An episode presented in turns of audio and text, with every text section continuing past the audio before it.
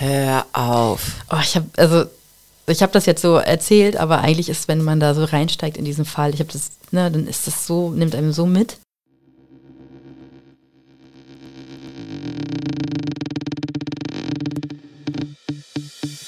Hallo und herzlich willkommen zu Crime de la Creme, die Sahneschnitte unter den True Crime Podcasts. Mein Name ist Flavia. Und mein Name ist Julia. Viel Spaß beim Zuhören. Hallo Flavia. Hallo Julia. Heute bin ich wieder an der Reihe. Ich freue mich. Du freust dich? Mhm. Also heute wird es auf jeden Fall ein bisschen heftig. Ist ein krasser Fall. Ja? Ja. Also dein letzter war ja auch schon nicht ohne, aber... Okay, ich bereite mich mental schon mal drauf vor. Ja, okay. Ich starte einfach direkt. Und zwar mit dem Abend des 1. März 1980. Mhm. Da fahren die beiden jungen Timmy und Dennis per Anhalter nach Ukiah. Das ist in Nordkalifornien. Timmy ist fünf Jahre alt und Dennis ist 14. Sie werden von einem fremden Fahrer mitten in der Stadt rausgelassen und irren aber durch die Stadt umher, da sie sich nicht orientieren können und nicht wissen, wo sie sind. Ähm, deshalb äh, gehen sie zu einer nächstgelegenen Polizeistation. Dennis, der Ältere, bittet Timmy, alleine reinzugehen und seinen Namen zu nennen und dann würden sie ihn schon zu seinen Eltern bringen. Ähm, doch der kleine Junge hat Angst alleine und bittet äh, Dennis mitzugehen. Ein Polizist beobachtet die beiden Jungen, wie sie weit, noch nicht weit entfernt von dieser Polizeistation diskutieren, am späten Abend. Und es kommt ihm halt komisch vor und er funkt Verstärkung an. Ähm, dann, als die Verstärkung kommt, sprechen die Beamten die beiden Jungen an und fragen nach ihren Namen. Der Kleine sagt, mein Name ist Timmy White. Und der Polizist erkennt sofort oder ihm wird sofort bewusst, dass es sich um einen Jungen handelt, der vor zwei Wochen entführt wurde. Hm. Und der ältere Junge sagt nur, ich weiß, mein Name ist Steven. Hm. Darf ich nochmal fragen, wie alt sind die Jungs? 14 und 5. 14 und 5? Ja. Wer ist nochmal 5? Timmy. Der Kleine, genau. der, Timmy ist der Kleine. Okay. Genau, er wurde vor zwei Wochen entführt hm. und äh, das wird den Polizeibeamten sofort bewusst. Ja. Und ähm, der Ältere sagt halt nur, der ja als Dennis uns äh, bekannt wurde, mhm. ich, ich weiß, mein Name ist Steven. Hm springen wir nun in der Zeit zurück und äh, ja. Also Stephen Gregory Stainer wurde am 18. März 1965 in Mertz, Kalifornien geboren. Das ist ungefähr so zwei Stunden äh, von San Francisco entfernt. Seine Eltern Delbert und Mary Catherine, kurz Dell und Kay, heiraten 1960 und gehören zu den Mormonen. Mhm. Steven ist das mittlere Kind von insgesamt fünf Kindern. Er hat einen älteren Bruder Carrie und eine ältere Schwester und zwei jüngere Schwestern. Als er zwei Jahre alt war, sind die Eltern ähm, auf eine Farm gezogen, auf so eine Mandelbaumplantage. Die Kinder leben dort ähm, kurze Zeit sehr behütet und ländlich und wachsen glücklich auf. Aus gesundheitlichen Gründen muss dann aber die Familie zurück in die Stadt ziehen. Obwohl Merce ist jetzt, glaube ich, auch keine große Stadt. Ähm, das sind so 83.000 Einwohner. Ich weiß nicht, in Deutschland würde man Flensburg ist ungefähr so groß. Die Metropole Flensburg, Die, wer ja, genau. sie nicht? Also man kann sich vorstellen, es ist halt schon eine Kleinstadt. Mhm. Ähm, dort wird Steven 1971 eingeschult und wird als fröhlicher, offener und sehr höflicher Junge beschrieben, der viele Freunde hat. Steven geht morgens mit seinen Geschwistern zusammen zur Schule und nachmittags allerdings gehen alle alleine nach Hause, weil alle unterschiedlich Zeit, zu unterschiedlichen Zeiten Schluss haben. So auch am 4.12.1972. Er ist gerade sieben Jahre alt und geht wieder alleine von der Schule nach Hause. Gegen 14 Uhr kommt er an einer Tankstelle in der Nähe dieser Grundschule vorbei. Hier verteilt Irvin Murphy religiöse Broschüren an äh, vorbeilaufende Schüler und Passanten. Steven fängt an, mit dem Mann zu plaudern, weil Steven ist halt offen und höflich und freundlich. Und Murphy erzählt ihm, dass er Spenden für die Kirche sammelt und ob nicht auch seine Mutter spenden möchte. Steven sagt, natürlich möchte meine Mutter äh, spenden. Wir sind sehr religiös und ich wohne ganz in der Nähe. Daraufhin bietet ihm der Mann an, dass er und der Fahrer ihn nach Hause fahren würden. Also der Pfarrer. Der Pfarrer. Der Pfarrer. Mhm. So, ja, Pfarrer und Pfarrer. Der Junge geht einfach mit, setzt sich ins Auto und die beiden erklären ihm, dass sie noch kurz etwas irgendwo abholen müssen und ihn dann nach Hause fahren. Mhm. Die Mutter fährt zur gleichen Zeit zur Schule, um ihn abzuholen, weil es leicht angefangen hat zu regnen. Sie verpassen sich aber natürlich knapp, weil der Junge natürlich schon im Auto sitzt. Ähm, Und sie denkt sich einfach, dass er mit Freunden mitgegangen ist. Macht sich erstmal keine Sorgen, weil sie, als sie zu Hause ankommt, ist Steven nicht da. Dann versucht sie, Freunde zu, anzurufen, aber Steven ist nicht da. Da fängt, macht sie sich halt Sorgen und fängt an, die Polizei zu, anzurufen. So, jetzt werden von der Polizei alle Schüler der Klasse abtelefoniert, aber nirgendwo ist Steven. Am späten Nachmittag suchen dann Polizei, Familie und ganz viele freiwillige Helfer die Gegend um das Haus und um die Schule ab. Es werden sogar Suchmeldungen äh, mit Beschreibung des Jungen im örtlichen Radio durchgegeben.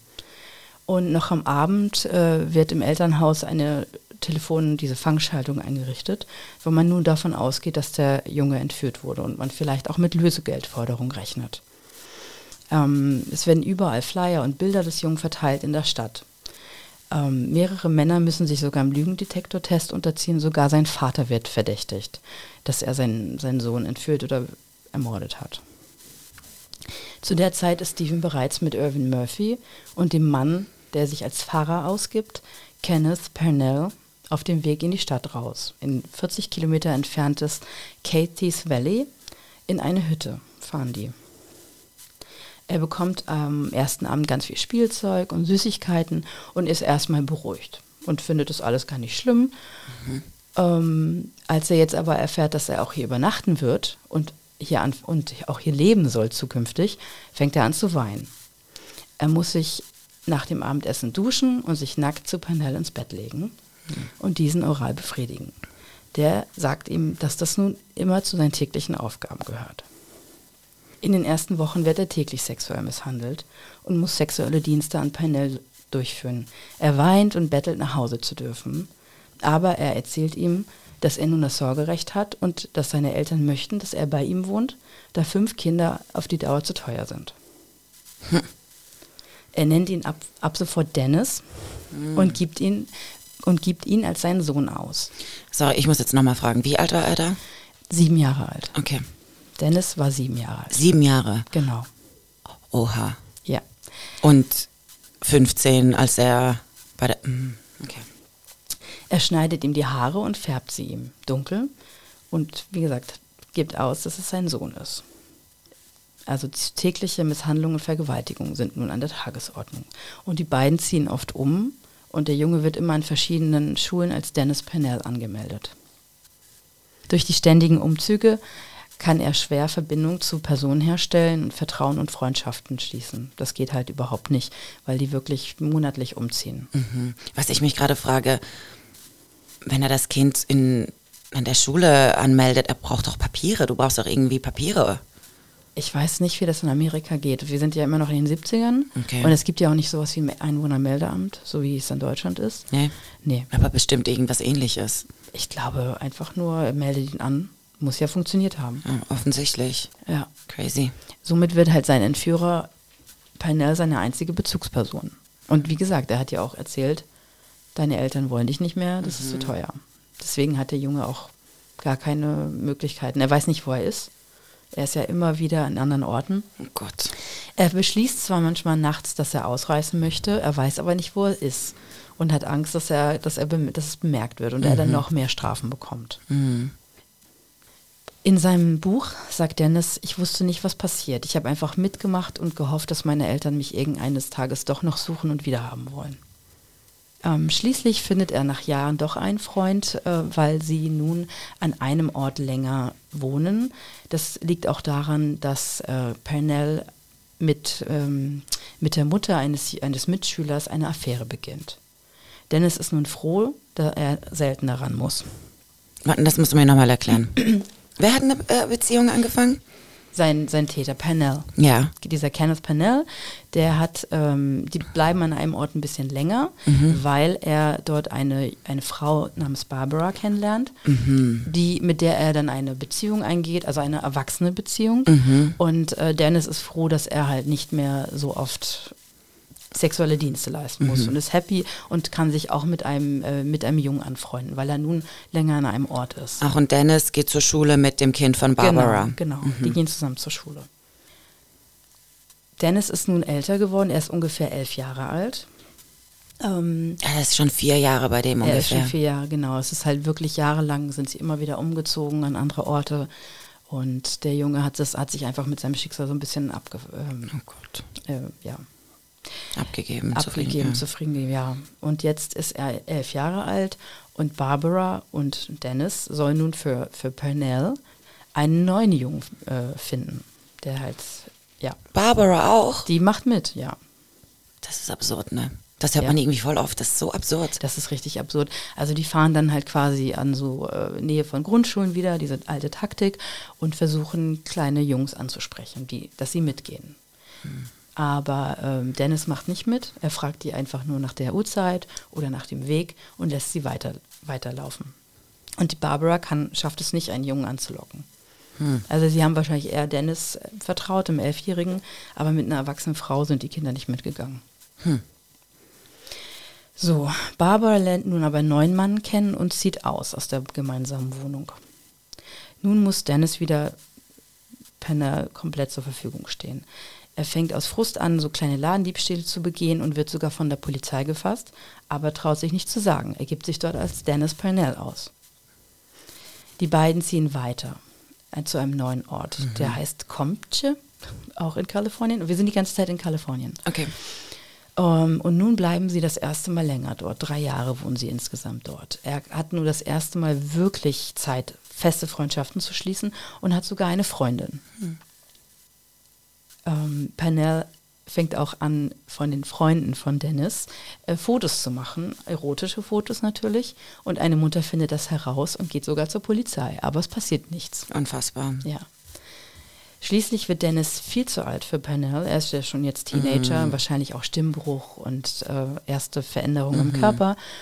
Und er soll wieder einen Jungen anlocken und bietet sogar Freunden von Dennis äh, gegen 50 Dollar Belohnung, einen Jungen anzulocken. Nähe der Grundschule werden die dann auch wirklich fündig. Und der kleine Timmy kommt zu denen. Ist aber auch ganz schön mutig von diesem Purnell, dass er einfach da so irgendwelchen Schülern sagt, ich gebe dir einen Fuffi. Krass, ja. Ich meine, das ist total. Ich glaube, irgendwie so ein 14-Jähriger, auch 50 Dollar, dann nehme ich da einen kleinen Jungen mit. Ich glaube, der weiß auch gar nicht, worum es geht.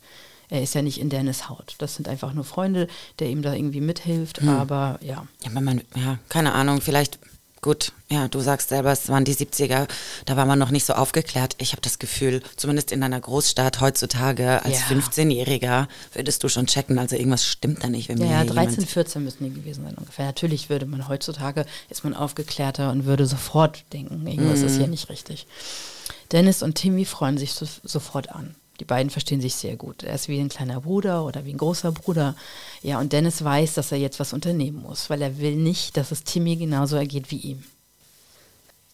Wenn Pernell abends arbeitet, schleichen sich die beiden raus und versuchen per Anhalter in die Stadt zu fahren. Aber die Straße ist nur sehr selten befahren und so sind sie mehrere Nächte, müssen sie enttäuscht zurück ins Haus. Am Abend des 1.3.1980 hält ein Auto an und nimmt die beiden in die Stadt mit. wie lange sind sie da schon oder ist Timmy dann schon da? Timmy war zwei Wochen, Ah, genau. hm. So, jetzt sind wir an dem Abend angekommen, mit dem ich angefangen habe. Auf der Polizeistation wird dann die Identität sofort festgestellt. Der kleine Timmy kommt nach Hause zu seiner Familie und Dennis, oder besser bekannt als Steven, kann nun nach sieben Jahren endlich wieder zurück zu seiner Familie. Wie haben die das rausgefunden? Wo, wo wir, ach so, nee. Timmy wurde ja genau, man hat ja erkannt, der Polizist hat sofort Timmy Genau, erkannt. Timmy war gerade zwei Wochen verschwunden. Es gab ganz Genau. viele Suchmeldungen und Bilder. Und auch als er sagte, ich bin Timmy White, der wusste auch seinen Namen schon Ja. mit, mit fünf Jahren und äh, konnte sofort identifiziert werden und zurück zu seiner Familie gebracht werden. Und Steven hat dann auch irgendwie in dem Moment äh, Geistesblitz gehabt und hat nicht gesagt, ich bin Dennis Pernell, sondern Mhm. Ja. ich bin Steven. Ich bin Steven. Ich weiß, mein Name ist Steven. Ja. Und man hat dann halt herausgefunden, dass es einen vermissten Jungen gab. Ja. Und in dem Alter, das hat ja genau gepasst. ja, ja. Hm. Steven ist jetzt wieder zurück bei seiner Familie. Er ist 14, wie schon gesagt. Aber er hat es sehr, sehr schwer, weil er natürlich ganz viel Aufmerksamkeit bekommt als großer Held, dass er den kleinen Timmy gerettet hat. Ganz viele Presseanfragen. Mitschüler machen ihm das Leben schwer. Eltern, Mitschüler sind zum Beispiel so, warum bist du nicht schon weggelaufen? Was ist das Problem Mhm. gewesen? So, und es werden ganz viele Einzelheiten natürlich von ihm kommen Ja, ans und Licht. Und er ist im, im, es gibt ganz viele Interviews auch auf YouTube, kann man sich anschauen. Ja. Er ist völlig überfordert mit der Situation. Ich meine, der wurde auch jahrelang sexuell Voll. misshandelt. Also da musst du ja, wie traumatisiert kann man sein danach, ne? Also es ist ja, Ja. muss ja furchtbar sein. Und die Eltern erlauben ihm auch nicht, eine Therapie zu machen. Hey, das sonstig- lustigerweise wollte ich gerade das sagen. aufzuarbeiten. Nein, die sind halt der Mormonen und sind da strikt dagegen. Eieiei. Auch die Beziehung zu seinen Geschwistern ist sehr schwierig. Auch zu, ganz besonders zu seinem vier Jahre älteren Bruder Carrie. Ähm, wenn ich jetzt nochmal erzähle über die Familie, die Zeit bei der Familie war, glaube ich, auch sehr, sehr schwer. Die Familie, also die Eltern glauben jederzeit fest daran, dass, dass Steven zurückkommt. Der Vater fährt jeden Abend raus, um ihn zu suchen auf der Straße. Und die Mutter geht gar nicht mehr aus dem Haus. Das heißt, sie vernachlässigen die restlichen vier Kinder. Ähm, besonders der große Bruder Carrie leidet darunter. So. Er ist so weit, dass sich Carrie 1991 versucht, das Leben zu nehmen. Und 1997 wird er verhaftet wegen Besitz von mehreren Mengen Marihuana und Crystal Meth. Carrie, der ältere der Bruder. ältere Bruder, genau. Zwischen Februar und Juli 1999 ermordet er insgesamt vier Frauen. Was? Ja. Ach du liebe Güte. Ja, die 42-jährige Carol Sund und ihre 15-jährige Tochter und die 16-jährige ähm, Silvina Pelosso ist eine Austauschschülerin aus Argentinien. Sie werden vollständig verbrannt in ihrem Mietwagen im Yosemite Park gefunden am 18.03.1999. Und das auch nur, weil Carrie der Polizei eine Zeichnung mit dem Fundort der Leichen schickt. Was? Noch hat man keine Ahnung, wer der Mörder ist. Nochmal. Carrie bringt diese Frauen um. Ja. Niemand weiß, wer der Mörder ist. Und dann setzt er sich hin, macht ein Ja. und schickt es der Polizei. Er schickt es der Polizei. Ähm, ich muss dazu sagen, der, der Yosemite Park ist ungefähr 3000 Quadratkilometer groß. Hm. Das ist zum Vergleich, das Saarland hat nur zweieinhalbtausend ai. Quadratkilometer und Berlin 900. Also du kannst dir vorstellen, wie riesengroß dieser Park ist. Hm. Und man hat die Frauen schon über vier Wochen vergeblich gesucht. Mit Helikoptern und äh, zu Fuß. Aber dadurch, dass der Park so groß ist, findet man sie nicht. Mhm. Und ich glaube, äh, Carrie ist so ein bisschen stolz auf seine Tat Mhm. und schickt aus dem Grund äh, der Polizei die Hinweise. Äh, er wollte, dass man sie findet. Genau, genau, weil der Mann von Carol hat es auch, hat auch im Fernsehen ähm, Geld geboten für Hinweise und solch, sonstiges. Weil das Komische ist dann daran, dass ihre Kreditkarte äh, und ihr Geldbeutel in Modesto gefunden werden. Das ist mehrere Kilometer außerhalb vom Yosemite Park. Und nun wird auch die, wird das FBI eingeschaltet. Damit geht man nicht mehr von Vermissten aus, sondern von einem Mord. Man befragt ähm, alle Mitarbeiter ähm, in einem Motel, wo die, wo die drei Frauen ähm, kurz bevor sie in diesen Yosemite Park gefahren sind, haben sie ja da übernachtet. Das ist so quasi das letzte Hotel und dann fährst du halt in diesen Park und, über, und übernachtest ähm, kurz noch dort. Und Carrie arbeitet in dem Hotel und er wird auch befragt. Aber er wird nicht verdächtigt, da er bei der Befragung sehr ruhig und entspannt sich verhält. Und dann gab es einen weiteren Mord im Yosemite Park. Die 26-jährige, also die drei Frauen sind schon umgebracht worden und jetzt noch eine 26-jährige wurde am 20.07.1999 von einem Park Ranger gefunden. Sie arbeitet dort und macht unter anderem Touren und Projekte für Schulgruppen und arbeitet, äh, sie lebt auch im Park. Da gibt es so verschiedene ähm, Häuser. Kurz davor wird sie, also das FBI erhält einen Tipp ähm, da einer Mitarbeiterin ein blauer Jeep vor der Hütte aufgefallen ist, der sich dann später auf Carrie zurückführen ließ. Er wurde verhaftet und gesteht jetzt nun auch die Morde an Carol, Julie und Sil Silvina. Crazy. Crazy Geschichte. Ja. Bei der Verurteilung plädiert er auf nicht schuldig wegen psychischen Störungen. Ah ja, okay. Mir fällt gerade wieder auf, dass ich wieder Geschwister habe. Stimmt. Stimmt. Wer mag, hört noch mal rein in den Fall von Lea und Christine Papa. Den vorletzten. Okay, 2002 wird er zu Tode verurteilt und wartet aber noch bis heute auf seine Vollstreckung. Bis heute? Bis heute wartet er auf seine Vollstreckung. ja, das dauert, ne? Das dauert richtig lange. Wann war das nochmal? 99. Das war dann 99. Ja. Ah, krass. Ja, crazy. Aber du hast mich, vielleicht interessiert es dich was aus. Ja, und und auf jeden Fall. Ja, also wir haben halt eine Familie, was ich so, was ich so super spannend fand, wo es zwei komplett unterschiedliche Lebensläufe gibt. Der eine Sohn wird entführt und wird zum Helden und der andere Bruder wird äh, zu einem Mörder. Ja, also Steven, der entführte Junge, heiratet 1985. Er ist da gerade 20 Jahre alt und er bekommt äh, zwei Kinder. Ist er Mormone? Lebt er als Mormone dann? Das weiß ich ehrlich gesagt nicht. Hm, es hört sich ein bisschen so Es an, so mit an, 20 zu genau. heiraten. Das war auch, in, wann, war das? 90, Ende der 90er dann auch? Nee. 85. Nee, fünf, genau. 85. Ja, gut. Mitte der 80er. Aber 1989 stirbt er bei einem Motorradunfall. Das gibt's doch nicht. Er wird nur 24 Jahre alt. Nein. Das ist ja Das krass. fand ich richtig, das hat mich richtig mitgenommen. Der kleine Timmy ist da gerade 15 und wird sein Sargträger. oh Gott. Oh Ja. Gott, wie traurig. Richtig traurig. Und Timmy nennt seinen ersten Sohn Steven. Aber auch er stirbt 2010 an einer Lungenembolie. Er ist gerade 36. Hör auf. Oh, ich habe also ich habe das jetzt so erzählt, aber eigentlich ist, wenn man da so reinsteigt in diesen Fall, ich habe das, ne, dann ist das so, nimmt einem so mit, weil diese verschiedenen äh, Lebensläufe und Entwicklungen sind einfach, ja. Auch seine Frau erfährt erst aus seinem Buch von der ganzen Geschichte. Wie? Er hat es seiner Frau nie erzählt, Nein. dass er entführt wurde damals als Kind? Er, sie wusste das, aber sie wusste nicht die ganzen Einzelheiten.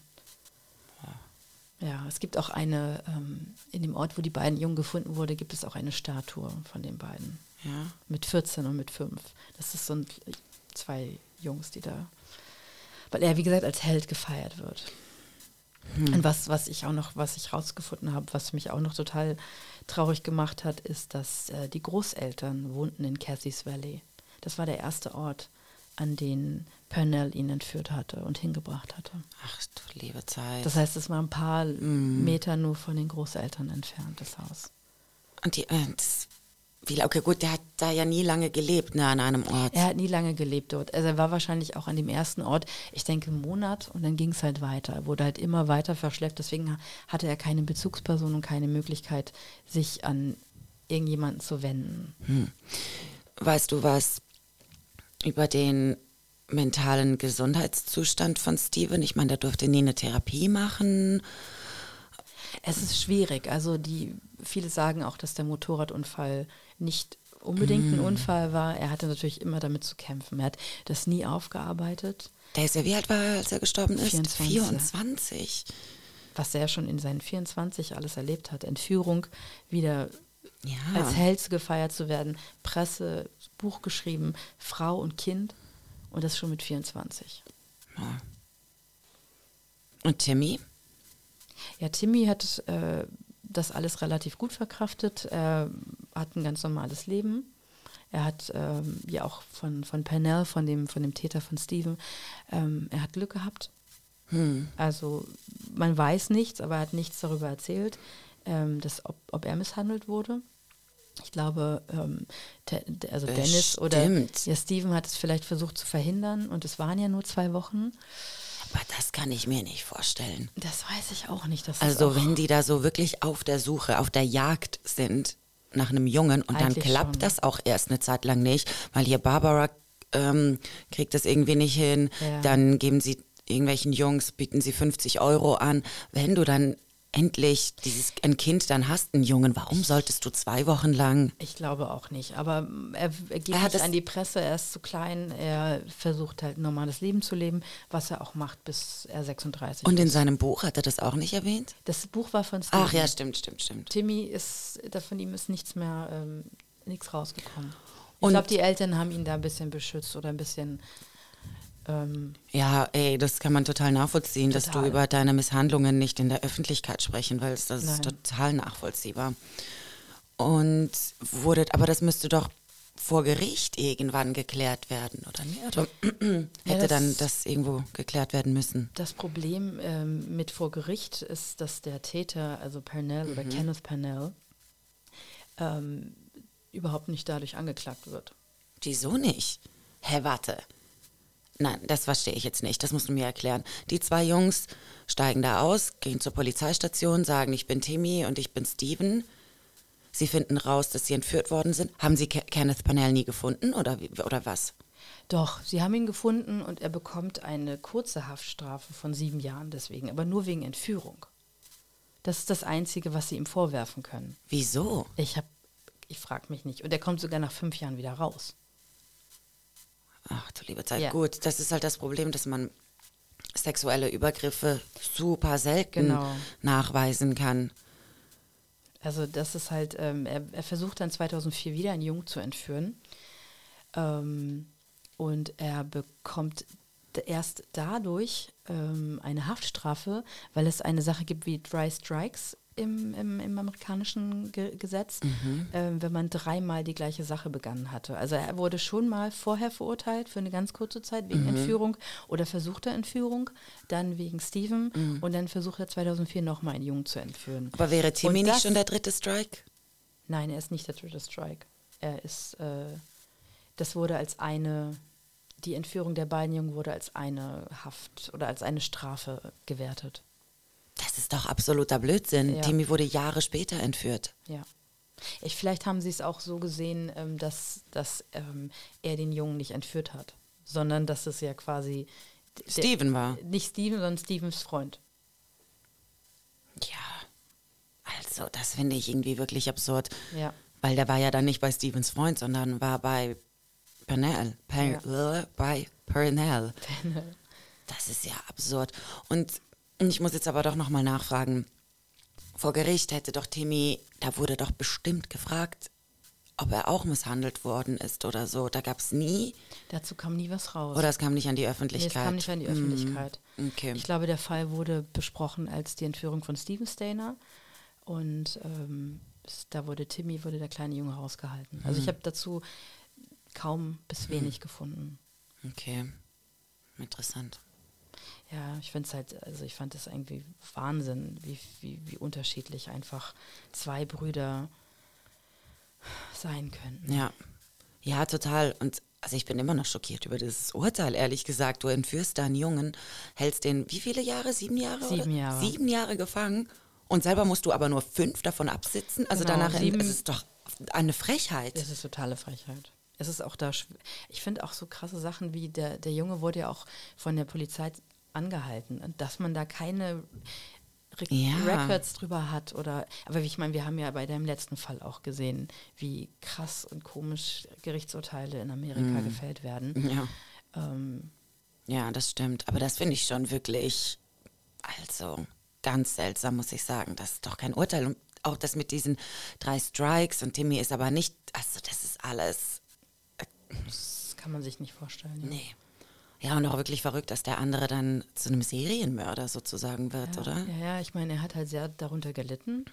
Ja. Aber selbst das, finde ich, erklärt nicht. Er hat schon, also bei der Verhandlung hat er halt gesagt, er hat da schon immer Fantasien drüber gehabt. Seit, der, seit sein Bruder entführt wurde, wollte, Mhm. er, wollte er morden oder wollte also wissen, wie sich das anfühlt. Mhm. Ähm, ich glaube, er konnte ja auch nicht mit seinen Eltern darüber reden. Die Eltern waren nicht da. Ja. Der Vater hatte den, seinen Bruder gesucht und die Mutter war nicht mehr ansprechbar. Gott, wie furchtbar. ähm, Ja, das ist halt immer so diese berühmte Frage. Ja. Wirst du geboren als böser Mensch oder machen dich die Umstände zu einem bösen Menschen oder zu einem Menschen, der böse Sachen, böse Taten ich glaube, begeht? auf jeden Fall die Umstände, würde ich sagen. Ich weiß nicht, wie du das siehst, aber ich würde sagen, die Umstände machen einen dazu. Ja, also ist ja eigentlich auch wirklich meistens der Fall, wenn man dann so ein bisschen reinguckt in die Vergangenheit der Menschen, dass man sieht, die wurden selber misshandelt.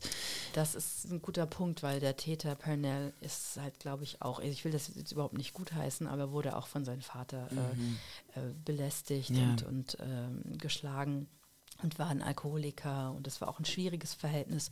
Er hat offensichtlich, er wurde schon früher mit, mit ganz jungen Jahren wegen äh, homosexueller Taten oder äh, Anzüglichkeiten äh, hat er schon Probleme bekommen. Also es gab eine Akte, eine homosexuellen Akte über ihn.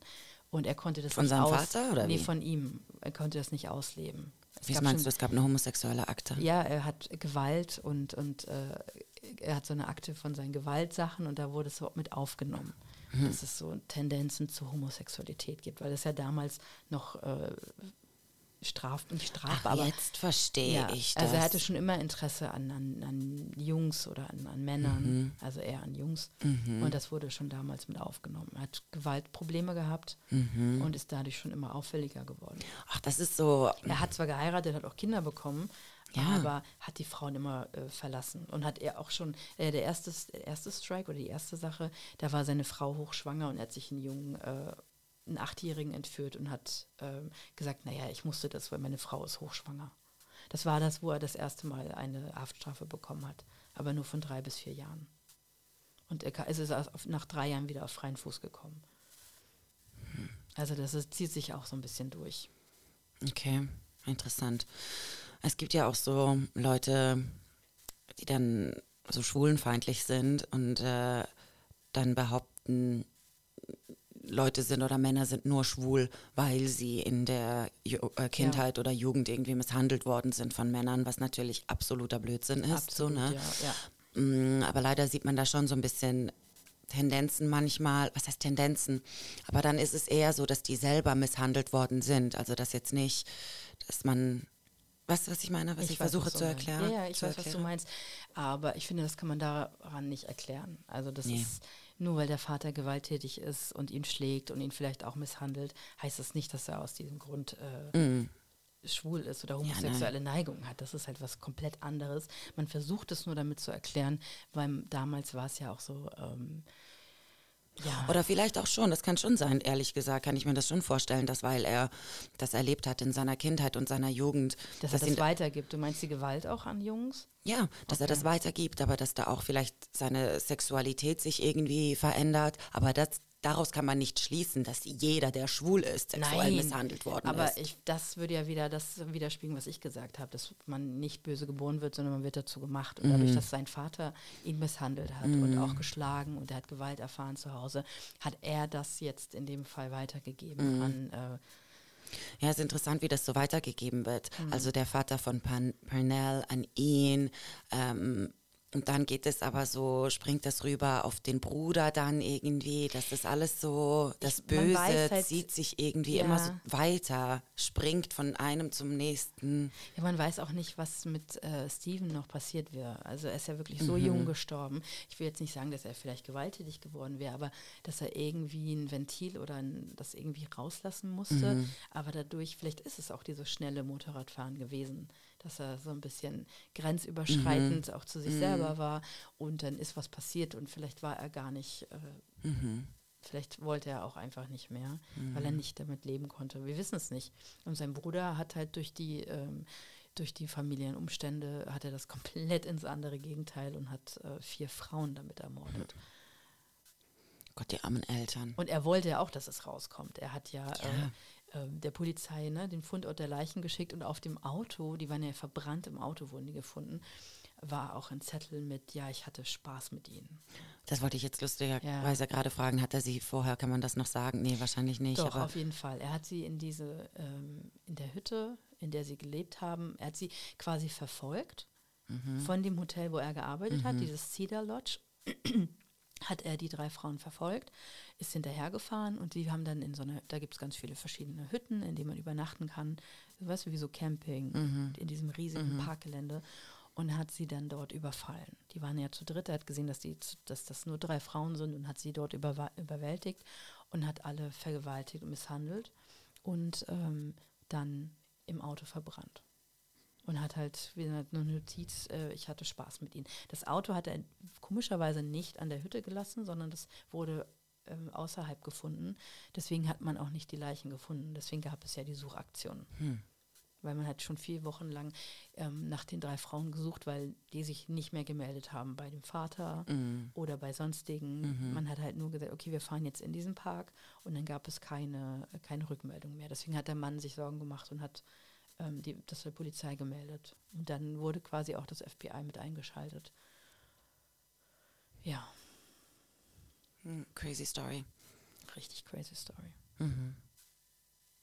Ja, ich habe auch ähm, wieder ganz viele Bilder rausgesucht. Die könnt ihr euch alle anschauen auf unserer Instagram-Seite Crime de la Creme Underline Podcast. Und ähm, wenn ihr Lust habt, wenn es euch gefallen hat, dann gebt uns, ein, ein, gebt uns fünf Sterne und kommentiert gerne oder ja, wir würden uns Folgt freuen. uns auf Spotify. Uns.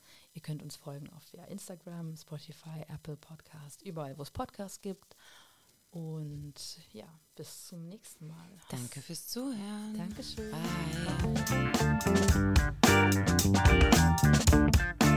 Bye.